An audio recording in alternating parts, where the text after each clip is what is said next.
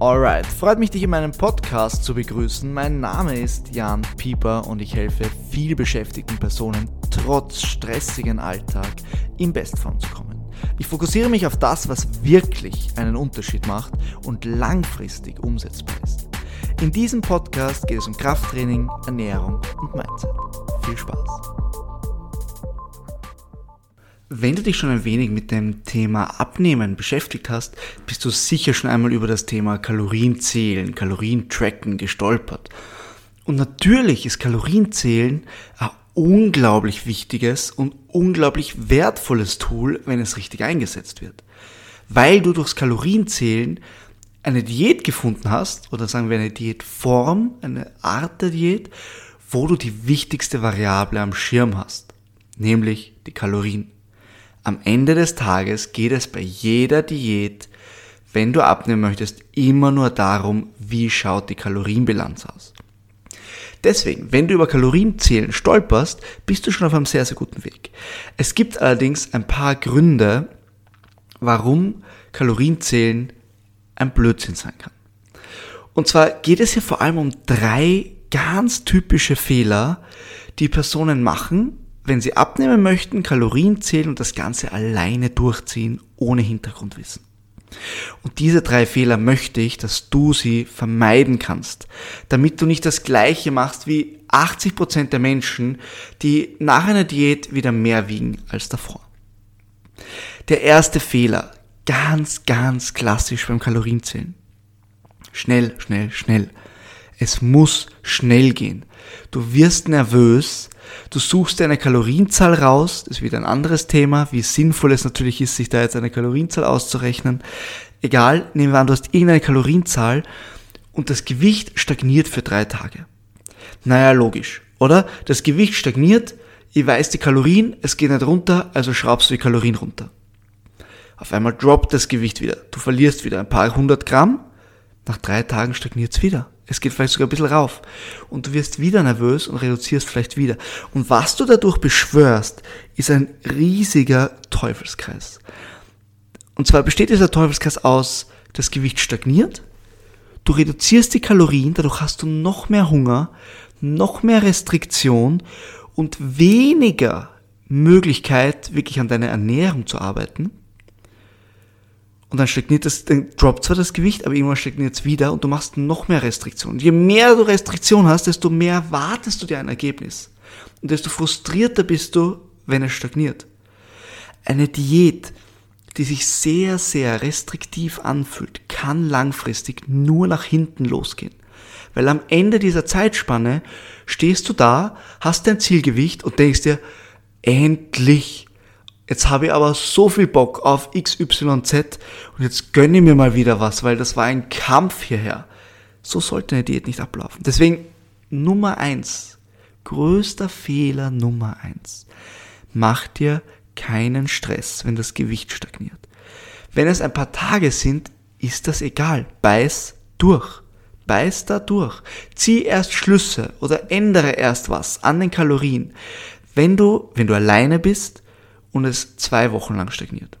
Wenn du jemanden hast in einer Betreuung, würde ich sagen, nach einer Woche kann man schon Schlüsse ziehen. Aber wenn du dieses geschulte Auge nicht hast, lass dir zwei Wochen Zeit, bevor du irgendetwas an deinen Kalorien änderst. Außer der Trend geht offensichtlich Tag für Tag nach oben. Das ist natürlich dann eine andere Geschichte. Okay, Punkt Nummer zwei. Kalorientracken ist ein unglaublich wertvolles Tool, weil es dir, wie gesagt, die wichtigste Variable zeigt. Das heißt, du hast dann eine Zahl, mit der du arbeiten kannst. Wenn diese Zahl aber nicht akkurat ist, dann ist diese Zahl wertlos. Dann kannst du das ganze Kalorientracken sparen. Das bedeutet, ein großer Fehler, den viele machen, die Kalorientracken ist, sie schätzen. Sie machen es Pi mal Daumen, sie nehmen es nicht ernst. Sie sagen, ah, wird schon ungefähr so viel haben. Sie wiegen es nicht ab. Die Milch im Kaffee, ach, die paar Kalorien. Den Löffel abschlecken mit der Erdnussbutter, ah, wen kümmert's? Das werden ungefähr 120 Gramm sein. Muss ich jetzt nicht abwiegen. Wenn du so an die Sache herangehst, spar dir das Kalorientracken. Dann ist es wertlos. Das Geile am Kalorientracken ist ja, dass du extrem viel über deine Ernährung lernst, weil du wirklich mal siehst, was du eigentlich konsumierst. Und wenn du schätzt, hast du diese Erleuchtungen nicht. Und du lernst doch nicht zu dosieren, das, es macht das ganze Konzept kaputt. Und der zweite Punkt ist, wenn du es nicht akkurat machst, dann kannst du auch nichts daraus ableiten.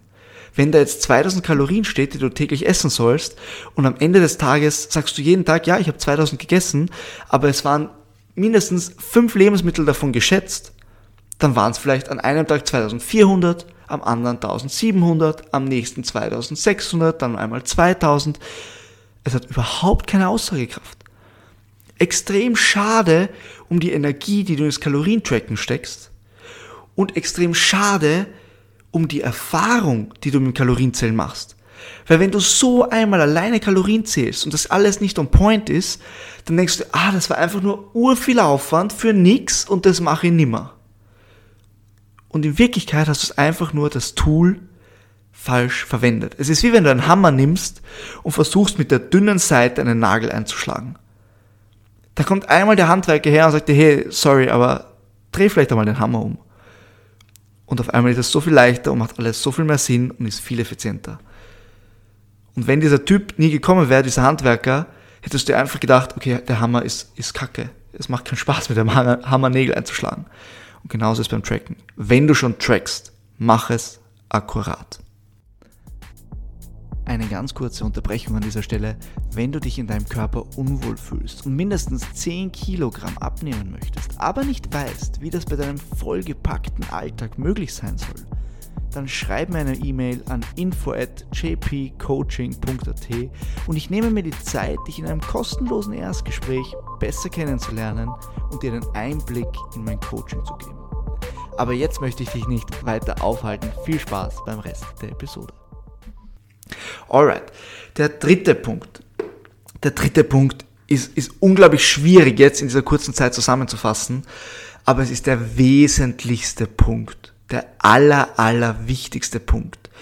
Dieser Punkt ist nämlich entscheidend für alle Diätformen. Es ist eigentlich so das Grundproblem von jeder Diätform. Und dieses gleiche Problem kannst du auch beim Kalorienzählen hervorrufen. Und zwar geht es darum, wenn man Kalorien zählt, geht man halt mit dem Mindset rein, Hauptsache, ich bin unter meiner Kaloriengrenze. Genauso wie du zum Beispiel eine Low-Carb-Diät reingehst, mit dem Mindset, Hauptsache, ich esse keine Kohlenhydrate. Oder beim Fasten, Hauptsache, ich esse nicht in dem und dem Zeitraum. Das bedeutet, wir sind wieder in einer Extremen unterwegs. Und Extreme sind langfristig Bullshit. Extreme werden dich langfristig nicht zu deinem Körper bringen. Du musst immer im Hinterkopf behalten, Abnehmen ist per se fast nie das Problem. Die meisten Leute, die eine Diät starten, schaffen es abzunehmen. Also da ist wirklich ein großer Teil dabei. Das Problem ist nicht, dass runtergeht. Das Problem ist, dass du nach der Diät nicht wieder alles zunimmst und vielleicht sogar schwerer bist als vorher. Das ist das Problem. Und um auf den Punkt zurückzukommen, wenn du mit dem Mindset ins Kalorientracken reingehst und sagst, Hauptsache die Kalorien passen, dann passieren sehr, sehr schnell Situationen, wie bei Kunden, die ich ganz am Anfang meiner Coaching-Karriere hatte. Da war es dann zum Beispiel so, dass er gesagt hat, ja, Jan, es geht ja hauptsächlich um die Kalorien, also esse ich eigentlich am Vormittag nichts zum Mittag auch fast nichts, dafür kann ich mir am Abend eine Pizza gönnen. So, und jetzt frage ich dich, wirkt das für dich nach einem gesunden Essverhalten? Wirkt das für dich nach einem Essverhalten, das du langfristig durchziehen willst? Das ist Bullshit. Deswegen achte darauf. Ja, es geht um die Kalorien. Die Kalorien sind eine Obergrenze, aber darunter musst du jetzt daran arbeiten, Gewohnheiten zu etablieren und eine hochwertige Ernährung zu etablieren. Ganz entscheidend. Du musst Wege finden, Gemüse in deine Ernährung zu integrieren. Du musst Wege finden, mehr Eiweiß zu konsumieren, mehr Wasser zu trinken. Das sind die essentiellen Punkte. Vielleicht mehr Hülsenfrüchte. Fette, je nachdem, ob du wenig oder viele konsumierst. Whatever. Du musst die, die Balance finden. Du musst etwas aufbauen, was du nach dem Kalorientracken beibehalten kannst. Du brauchst eine neue eine neue Routine, du brauchst neue Ernährungsgewohnheiten. Das ist es, warum alle Diäten da draußen so oft scheitern. Weil die Leute einfach nur das Ziel vor Augen haben und den Weg ignorieren und nicht daran denken, dass der Weg eigentlich darüber entscheidet, ob du das Gewicht später halten kannst oder nicht. Deswegen noch einmal kurz für dich zusammengefasst die drei wichtigsten Punkte, die die meisten Leute beim Kalorientracken einfach immer, immer wieder falsch machen. Mach es nicht falsch. Punkt Nummer eins, bevor wir starten, Punkt Nummer eins, Kalorientracken ist ein geiles Tool, wenn du es richtig verwendest. Es ist auch ein sehr zeiteffizientes Tool, wenn du es richtig verwendest. Alright, drei Punkte. Erster Punkt war, dass du dich stressen lässt, wenn das Gewicht ein paar Tage lang stagniert. Lass es nicht zu. Warte, wenn du alleine bist, warte mindestens zwei Wochen ab, bevor du den Kalorien etwas änderst. Punkt Nummer zwei. Hör auf, irgendetwas abzuschätzen und zu runden. Wenn du in einem Restaurant bist, andere Situation, du kannst es nicht abwiegen, wenn du auf einem Geburtstag bist, andere Situation.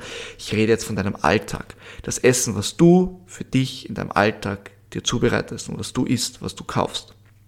Schätze nicht, wiege ab, mache es akkurat. Tracke auch die Milch im Kaffee, whatever, tracke das Red Bull. All das spielt am Ende des Tages in die Energiebilanz mit rein. Und der Punkt Nummer drei, lass dich nicht wie alle anderen oder wie die meisten Übergewichtigen dazu verleiten, dich einfach nur aufs Ziel zu fokussieren. Hauptsache die Kalorien sind niedrig, egal was du isst. Das ist nicht der Weg, den du haben willst. Du willst, während du abnimmst, daran arbeiten, deine Ernährungsgewohnheiten zu optimieren. Weil das ist es, was dich davor bewahrt, dass du am Ende der Diät wieder alles zunimmst. Und es ist wertlos, ich kann das nicht oft genug betonen, es ist wertlos, wenn du dein Zielgewicht erreichst und es nicht halten kannst. Und weißt du was? Es ist sogar schlimmer als wertlos. Weil wenn du danach wieder zunimmst, dich wieder aufzuraffen, eine neue Diät zu starten, ist, kostet fünfmal so viel Willenskraft, weil du schon einmal gescheitert bist. Und das ist ein riesiges Problem. Also bitte, wenn du eine Diät startest, geh bewusst an die ganze Sache rein und fokussiere dich darauf, einen guten Umgang zu deiner Ernährung zu finden hochwertige Routinen zu etablieren.